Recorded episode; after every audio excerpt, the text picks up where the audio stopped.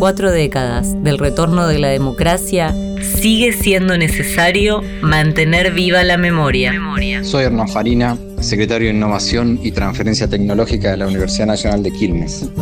A 40 años del retorno a la democracia, considero que es importante mantener viva la memoria porque es lo único que nos permitirá como sociedad no cometer los mismos errores en el futuro. Un solo demonio en nombre del Estado ejerce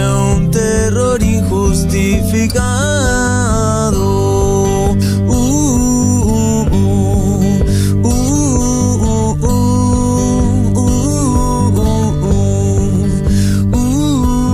uh, Una producción de la Comisión por los 40 años de Democracia de la Universidad Nacional de Quilmes y UNQ Radio.